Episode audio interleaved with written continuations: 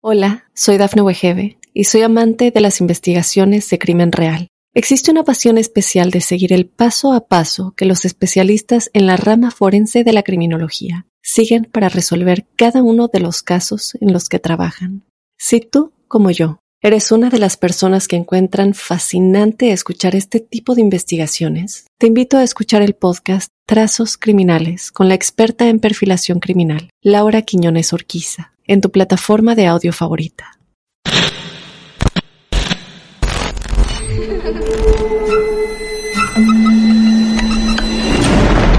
Los seres vacíos nos observan.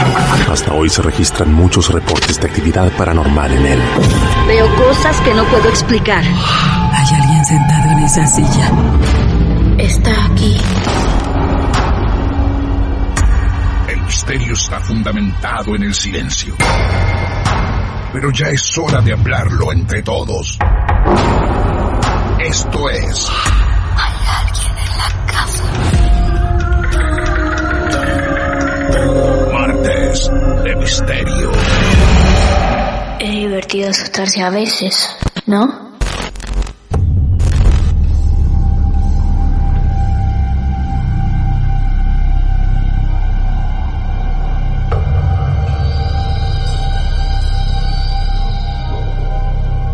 Desde Mar del Plata, Argentina, ¿cómo les va? Bienvenidos, bienvenidas.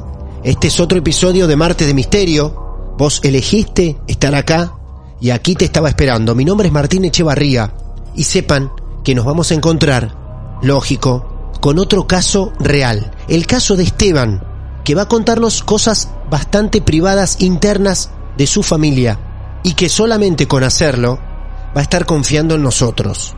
Esteban está allí en La Plata, a menos de 400 kilómetros de Mar del Plata, dentro de la provincia de Buenos Aires, y ya estamos listos para recibirlo. Esteban, buenas noches, bienvenido a otro martes de misterio. ¿Cómo te va? Buenas noches, ¿cómo va todo? Acá muy bien. Bueno, Esteban, gracias por comunicarte con nosotros e intentar contar tu historia. Digo intentar porque a algunos les cuesta un poco, por el momento que atravesaron. Vamos a ver cuál es tu caso. Pero primero, ¿cuántos años tenés, Esteban? 36. Allí en La Plata, ¿con quién vivís? ¿Solo? ¿Familia? Mira, vivo con mi mujer y con mi hija. Ellas. ¿Saben de tu Sí. historia? Mira, son dos de las que participan en la historia. Yo sería el, el- el que ve todo lo que pasa. Ah, bueno. Una mujer y una hija comprometidas con la historia de Esteban, que es quien toma las riendas, el protagonismo, para traerlo hasta Martes de Misterio. Esteban, ¿esto empieza en qué momento? Mira, esto empieza cuando nos damos cuenta que Zoe, mi hija, al, a la edad de cuatro años más o menos, eh, nos damos cuenta que ella puede percibir un poquito más que, que, yo, por lo menos, porque mi señora también es bastante perceptiva a estos, estos cambios, estos, estas cosas que andan dando vuelta. Eh, en la casa de un amigo que tiene el baño entre dos habitaciones, o sea, eh, cuando ella va al baño, eh, se queda mirando hacia la derecha, que sería una habitación que estaba vacía, y con cuatro años mucha información no le puede sacar. Y nos Sí. damos cuenta que, que cada vez que va al baño se queda mirando algo que hay en la habitación. Cuando vamos al baño, nosotros miramos para el mismo lugar donde ella ve y no hay nada. Le preguntamos, no dice nada. Y a partir de ese momento, con mi amigo, que es mucho más miedoso que yo, eh, porque El él dueño- vive solo ahí. Claro, el dueño del departamento. Claro, el Claro. dueño de ahí de- del departamento Claro. eh, después se queda durmiendo solo, así que imagínate. Bueno, a partir de ese momento nos damos cuenta de que Zoe, eh, con apenas cuatro años, puede percibir algunas cositas. Escúchame, antes que avances. Zoe, Sí, Zoe Sí. va con ustedes a la casa de tu amigo. En un momento, ella decide ir por su cuenta al baño. Empieza, Claro. ¿Es un pasillo el que tiene que caminar un poquito? Claro, vos, en el Sí. pasillo, imagínate que el pasillo está derecho, hay una puerta que es el baño.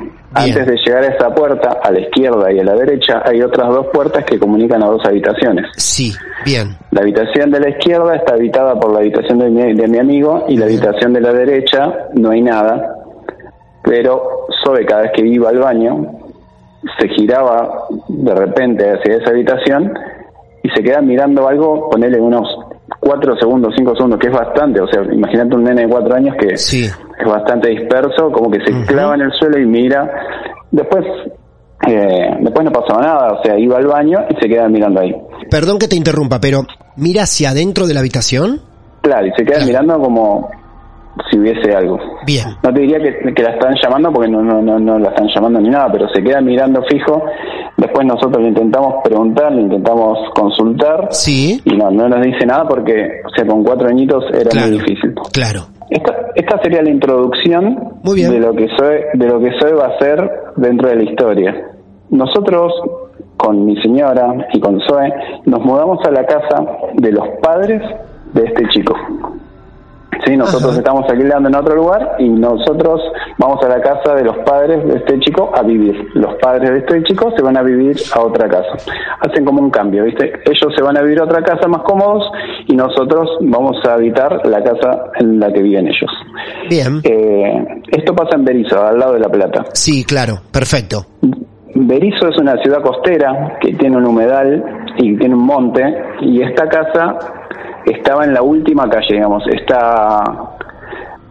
Eh, ¿Viste cuando vos tenés una vereda enfrentada y tenías otro edificio? Bueno, acá lo que enfrentaba la casa era oscuridad total a la noche y el humedal, o sea, lo que sería eh, vegetación, árboles, parra, y luego del humedal estaba el río. Bien, perfecto, muy bien. Nosotros nos mudamos a esa casa chiquita, al fondo dos habitaciones, después luego en el centro de la casa un baño y después la cocina comedor.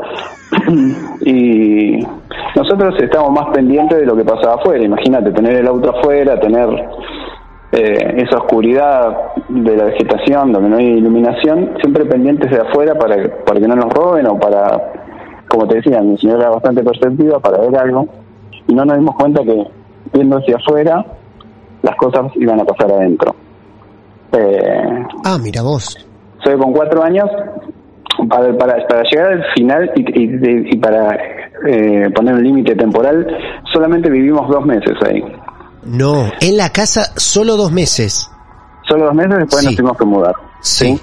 Bien. Bueno, en esos dos meses eh, fue todo prácticamente normal, salvo cuando Zoe se iba a bañar. ¿Sí? Zoe, con esta, con esta percepción agudizada que tenía, nosotros un día, la primera vez, o sea, más o menos van a ser tres episodios de algunos tantos, cuatro episodios, ponele. Nosotros, eh, estando en el comedor de esta casa de chiquita, escuchamos a Zoe bañándose con la puerta abierta, porque como te decía, cuatro añitos estaba ahí recién empezando a, a independizarse, te pegaba el grito de que se olvidaba la toalla, te pegaba el grito de que, bueno, todas las cosas que puede hacer un niño. Claro. Y la escuchaba hablar a Zoe, entonces le pregunto si necesitaba algo, y no me responde nada, ¿viste? Seguía hablando. Pero seguía hablando como en un murmullo, como si yo estuviera ahora hablando con vos por teléfono y ella estaba en el baño, sentada sobre el suelo, sin juguetes, porque si le ponía los juguetes no se bañaba, entonces era sin juguetes, bañándose. Y hablaba y hablaba y hablaba. En el momento en que yo me acerco, giro, porque estaba en el medio, o sea, pego la vueltita dentro del baño, ella se queda callada, me mira y se sigue bañando. Y yo, ¿qué, qué estabas diciendo? ¿Me estabas llamando? ¿Estabas cantando? No, no, no. Nada. La segunda vez que hace esto, soy estaba con Andrea, y Andrea para ese momento ya, ya, era como que sentía como que la casa tenía una energía rara, no mala ni buena, rara, como cargada, por así decirlo. No era nada malo. Y, incluso también se lo comentamos a mi amigo, porque eh, ella se lo comenta a mi amigo porque como es tan miedoso, es como un juego ya, sea, che, viste esto, viste lo otro. Claro. esas son otras historias, pero Ajá. Eh, cuando estaba yo con ella tomando mate en la, cocina, la escuchamos, en vez de ir a, ver qué necesitaba, eh, nos escabullimos, por así decirlo, ¿no? Nos, nos quedamos pegados a la puerta. Sí, Para, que la pequeña no escuche nada. Claro, porque si nos metíamos iba a quedar callada. Entonces, claro. che, ¿qué será? Entonces, con, con esta intuición de mi señora, nos fuimos caminando despacio, ¿viste? Y, y ella estaba hablando de algo. O sea, ella estaba hablando con alguien, no de algo. Estaba hablando con alguien. Y estaba hablando con alguien y hablaba como de un juego, hablaba de cosas. O sea, como te decía, yo, la nena no tenía juguetes porque si no, no se bañaban en, en la ducha. Hola, soy Dafne Wegebe y soy amante de las investigaciones de crimen real. Existe una pasión especial de seguir el paso a paso que los especialistas en la rama forense de la criminología siguen para resolver cada uno de los casos en los que trabajan.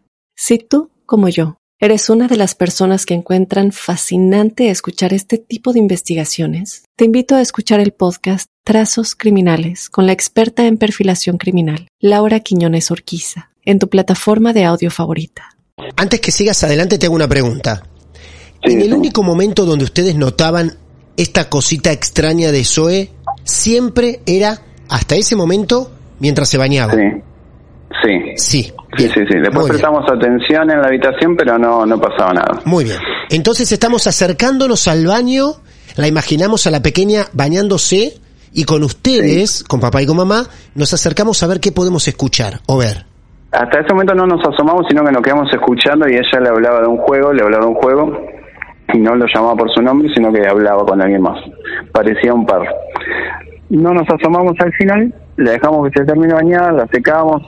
Al, después de cenar, le preguntamos, che, soy, digo, te escuchamos hablar, o sea, ¿con quién hablabas? No, no hablamos, no hablamos con nadie. Bueno, no, pero no pasa nada. ¿Con quién hablamos? Encima con André, con Andrea, mi señora. Eh, tenemos esta cosa de ponerle que se abre una puerta, se cierra una puerta, se abre una ventana, viste que todos dicen puede ser el viento, Sí. todos minimizan todo, nosotros dejamos que fluya, viste, ah, puede ser cualquier cosa. Claro. Entonces, en esto era lo, era lo mismo, le, le dimos total libertad a Zoe para que cuente, porque si hablaba con alguien no había problema, si tenía un amigo invisible no había problema, o si había algo no había problema, o sea, como para darle la libertad, que hasta el día de hoy tiene, hoy, hoy ya tiene nueve. Y, y ahí recién ahí nos cuenta como que hablaba con un amigo, invisible, suponemos, pero ella decía un amigo, invisible nada, o sea, invisible se lo ponemos los grandes, me parece, pero era un amigo de ella. Eh, pero igual nos quedamos tranquilos, o sea, no pasa nada, o sea, en, Claro. en casa no pasa nada con eso. Después volvimos a prestar más atención y lo que pasó fue que en las cosas que había en el baño, las cosas de, de- de- o sea, no era un baño grande, pero teníamos las cosas acomodadas de determinada manera.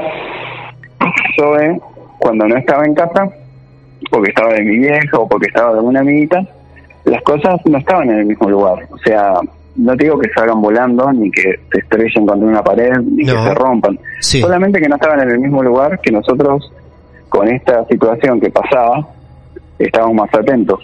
Vamos a suponer, Claro. no me acuerdo bien ahora, pero era un jabón, era una, era una cosa, como te digo, es un baño chico, era un baño chico, entonces las cosas se movían del lugar. Más, eh, no la veíamos moverse del lugar, sino que estaban, no estaban en el lugar que nosotros habíamos dejado. Entonces, lo próximo que pasa es, otra vez Zoe se está bañando, otra vez la escuchamos hablar y escuchamos como que era un nene que vivía ahí. O sea, ella preguntándole, ¿vos vivís acá? ¿Y hace cuánto que estás? Y todas esas preguntas que un nene curioso le puede hacer a otro. Entonces nosotros le preguntamos después a mi amigo, al que vivía ahí antes cuando era chico, qué podía hacer, porque encima es, es hijo único. Los dos padres con él vivían ahí, después mi amigo se fue a vivir a la casa de su abuela y, y no había nadie más. O sea, no, no es que no es que había un edificio ni, ni nada. No, claro, claro. poblado. Sí, sí, perfecto. Eran tres, vivía el padre, la madre y tu amigo, el dueño de ese departamento, ¿no? En otro departamento, y en esa casa él se crió con los padres. Claro, ahí Bien. cerca del monte, o sea, Sí. imagínate que en muchas casas más no había, o sea, fue Claro. la primera casa ahí. Claro. Y después indagando un poco nos enteramos como que la madre había perdido un embarazo. Yo lo asimilo como que puede llegar a ser eso, pero no lo sé. Esa es mi, mi, mi, mi parte de la investigación que pude llegar a hacer. Claro. La resolución de esto es que a los dos meses los padres piden volver a vivir a esa casa, Mirá. medio, medio de urgencia. Sí, no lo sé. Eh, después, a lo último, se pueden sacar varias conclusiones, pero los padres piden volver a vivir en, en esa casa. Nosotros mismos que nos sorprendemos, porque imagínate, recién mudados, volver Claro. a mudarse es todo un tema.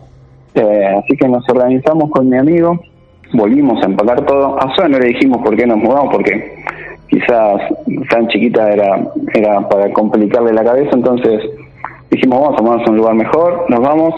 Ese, ese día nosotros hicimos la mudanza completa, mi amigo se va a- con la primera camioneta y nosotros cargamos las cosas en el auto, las cosas de más valor o las que más se pueden romper.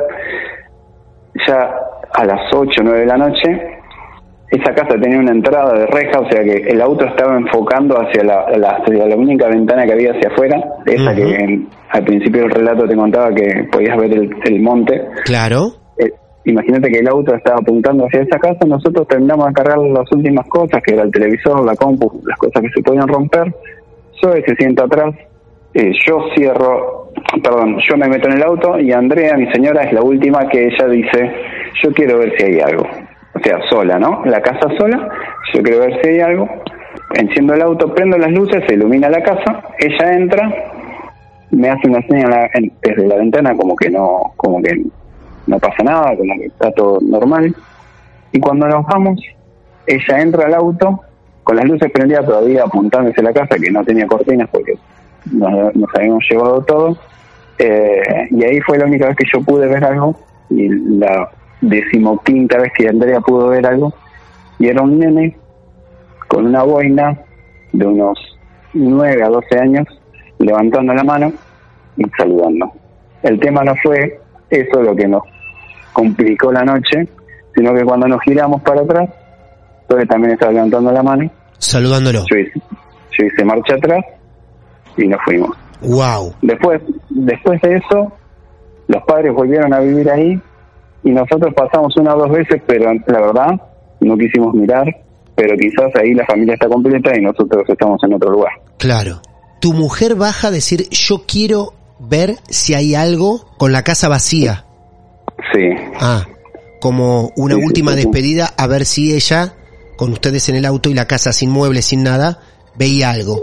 Eh, Claro. ella, ¿Ella cuando baja ve algo? No, no, No. no, ella estando dentro de la casa no ve nada, claro. solamente lo ve cuando está dentro del auto, que es este, este esta despedida del, niño, que no sabemos el nombre, no sabemos quién es, Sí, y después que nos vamos. Pero no daba volver a entrar, la verdad. No. O sea, no se nos cruzó volver a entrar en ese momento. Eh, así que eh, esa es, es la historia de, de Zoe como como una niña perceptiva y Sí. Andrea dándole el punto final a, o no a, a- a ese momento. Cuando vos ves el nene, la, la primera Sí. visión que vos tenés del nene en la ventana, vos la mirás Sí. a tu mujer, le decís, vos lo estás viendo, los dos al mismo tiempo se miran. Sí, sí, sí, sí. Siempre la pregunta es la mía. es, ¿Vos lo estás viendo? Y ella me dice que sí. Y después la confirmación es cuando se levanta Claro. la mano. Sí, claro. Que, Qué que- que es lo bárbaro. más turbio. O sea, no es, no es- te diría que es un relato fantasmal, pero no, Sí. no hay nada malo. O sea, No, no, por suerte, por suerte no hay nada malo. Es una conexión maravillosa y sobre todo entre niños, que estamos acostumbradísimos a escucharla y muchas veces cuando decimos esto es de película, no. Las películas se basan en estas historias, porque estas son las conexiones, claro. Qué maravillosa conexión. Sí, sí, por supuesto. Lo bueno que la acompañaron, porque también estamos muy acostumbrados a escuchar testimonios. De hecho, lo pueden escuchar en cualquier otro episodio pasado de Martes de Misterio, donde te dicen, a mí de chica me pasaba y no me creían o no lo quería contar por miedo a que no me creyeran. Claro, tal cual.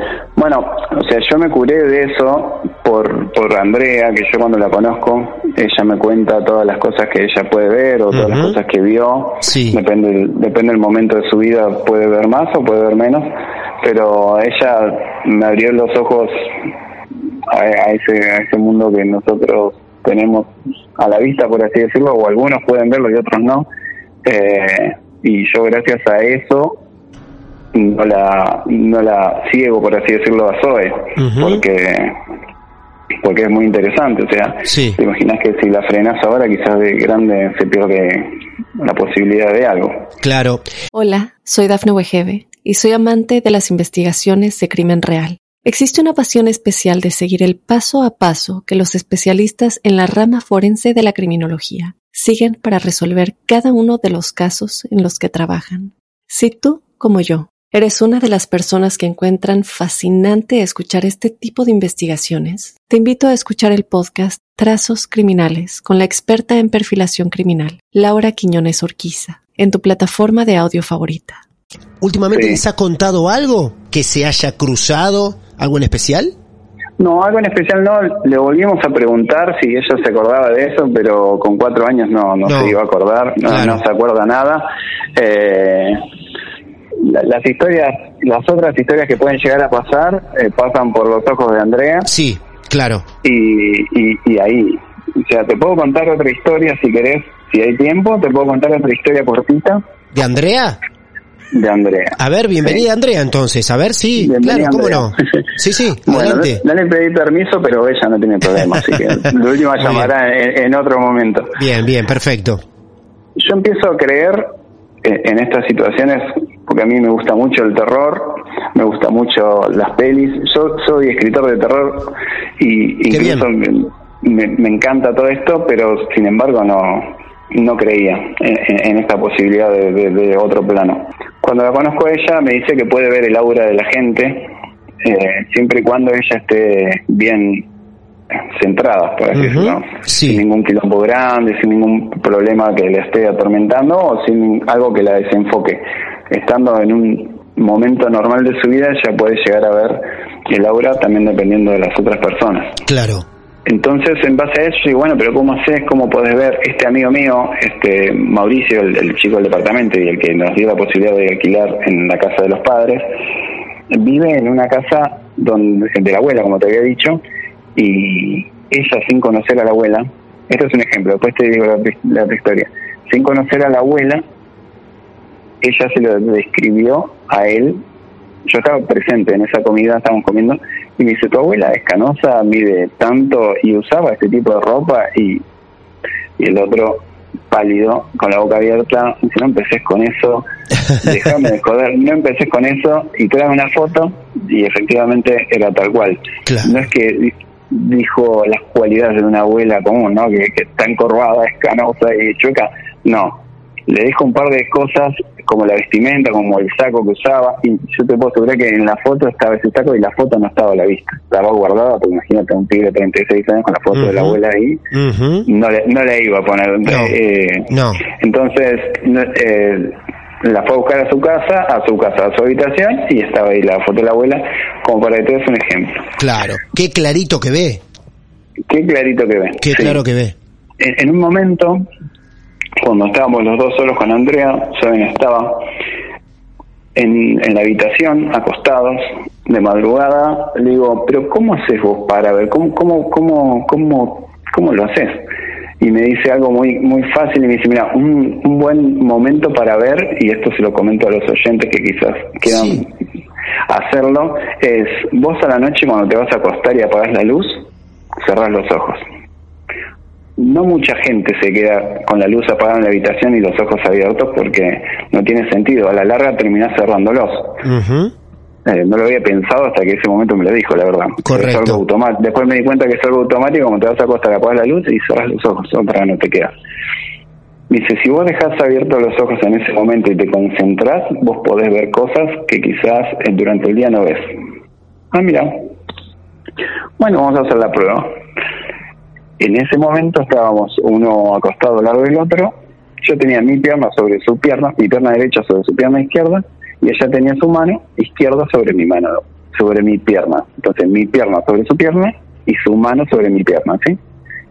Plena oscuridad, había silencio, y me dice, concéntrate y vas a ver que vamos a ver lo mismo. Pasaron varios minutos, no sabría decirte cuántos, pero yo calculo que fueron cinco, que cinco parece poco, pero imagínate cinco No. en plena oscuridad, en No. silencio, es un montonazo. Claro. Sí. Eh, y ganándole a esto de cerrar los ojos, de cerrar los ojos, porque vos, no sé si es por instinto, pero vos cerrás los ojos. Entonces nos mantuvimos así y yo vi que se vi que se que se que, que a, a media altura bailaban por así decirlo o danzaban o flotaban dos ojos verdes dos ojos con una forma tipo caricaturesca pero no era algo chistoso eran dos ojos verdes de una forma particular como estirados a los Mm, costados como si fuesen eh, de un dibujo sí no unos ojos reales sino uno- unos ojos de dibujo y yo no quería hablar porque tenía miedo. Entonces, cuando yo los veo, me pongo tenso y no hablo, me, me, me- me trabo y ella se da cuenta. Y con la mano, ella tampoco habla, con la mano me dibuja en la pierna la misma forma de los dos ojos. Sí. Y cuando hace eso yo me calmo, los ojos luego desaparecen. Y yo antes de decirle qué colores eran, de qué color eran, me dice, eran verdes. Y yo ahí ya Mm. dije, ok. Claro. Después no lo volvimos a hacer a eso. Y, y quedó ahí. No era, no sé si era un fantasma o qué, era una aparición. Y, y nada, invito a los oyentes a Sí. que si se animan a Qué hacer eso. interesante. Me pregunto si esta noche, en este momento, cuando alguien esté escuchando tu historia, se animará a hacerlo de noche. Apagamos las luces, lo podemos hacer de forma individual, ¿no? Calculo que sí, lo bueno estaría Bien. hacerlo de los dos para, para ver si ven lo mismo. Sí, Pero yo, te digo bien. sin saber de manual, ¿eh? yo digo lo que me dijeron que haga, hice eso y funcionó. Muy O sea, bien. A ver, ¿nos acostamos en la Sí, cama? con- Si estamos la- acompañados mejor de alguien. Sí, Bien. en silencio, Silencio boca arriba, sí, con la luz apagada Todo y apagado. con los ojos abiertos. ojos abiertos. Muy bien. Tocamos a quien tengamos al lado de qué forma. No, eso que yo te dije que tocamos es por contarte después que ella me dibujó la figura. Perfecto. O sea, vos puedes estar, la idea es estar de noche con los ojos abiertos y en plena oscuridad y siendo perceptivos a lo que pueda llegar a aparecer. Qué lindo desafío, Esteban. Me encantaría, quisiera saber cuántos de los que estén escuchando no es si les sale o no, si logran ver algo o no, es si se animan Claro. a hacerlo. Lo Más, más, que nada es eso, ¿eh? claro, lo más oscura posible la habitación, tratar de tener a alguien al lado, a Esteban Chaven, más o menos a los cinco minutos recién pudo divisar algo. Paciencia, cinco minutos en esa posición es bastante, bastante tiempo. Así que mucha paciencia. La habitación bien a oscuras, los ojos bien abiertos. Y prestarse a intentar ver algo. Muy interesante este ejercicio, Esteban, ¿eh? Muy interesante. Bueno, ojalá que le sirva a alguien para ver algo. Perfecto, perfecto. Esteban, dos hechos maravillosos. Muy tierna la situación de, de Zoe con su pequeño amigo que luego termina viendo el resto de la familia. Hermosa historia. Me sigo preguntando la necesidad de esos padres de volver a los dos meses a esa casa donde estaban ustedes. Es muy raro porque estás haciendo mudar a una familia con una chiquita a una casa y a los dos meses pedirles que se vayan.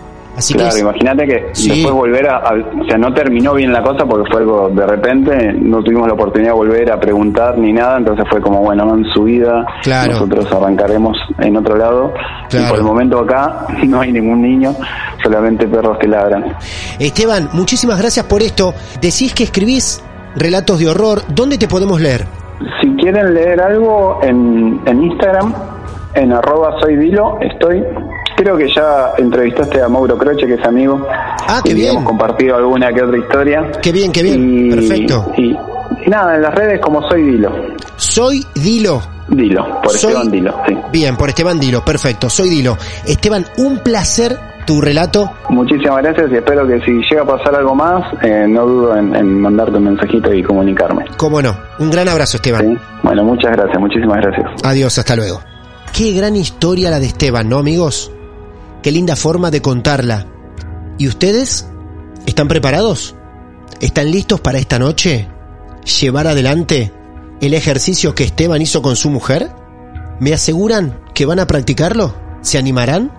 Pues bien, están invitados a pasar por la experiencia que Esteban nos acaba de describir e invitar también. Por eso les decimos que nos encanta que nos escuchen de noche, porque después de esto ya están preparadísimos para seguir adelante con este procedimiento. No les voy a robar más minutos, préstense a la oscuridad si se animan, solamente despedirlos hasta el próximo episodio de Martes de Misterio. Mi nombre es Martín Echevarría, muchas gracias y buenas noches. ¿Serán buenas? A veces es bueno tener miedo. Martes de misterio.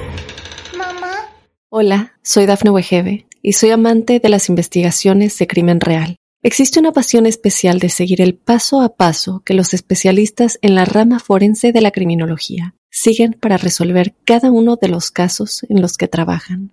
Si tú, como yo, ¿Eres una de las personas que encuentran fascinante escuchar este tipo de investigaciones? Te invito a escuchar el podcast Trazos Criminales con la experta en perfilación criminal, Laura Quiñones Orquiza, en tu plataforma de audio favorita.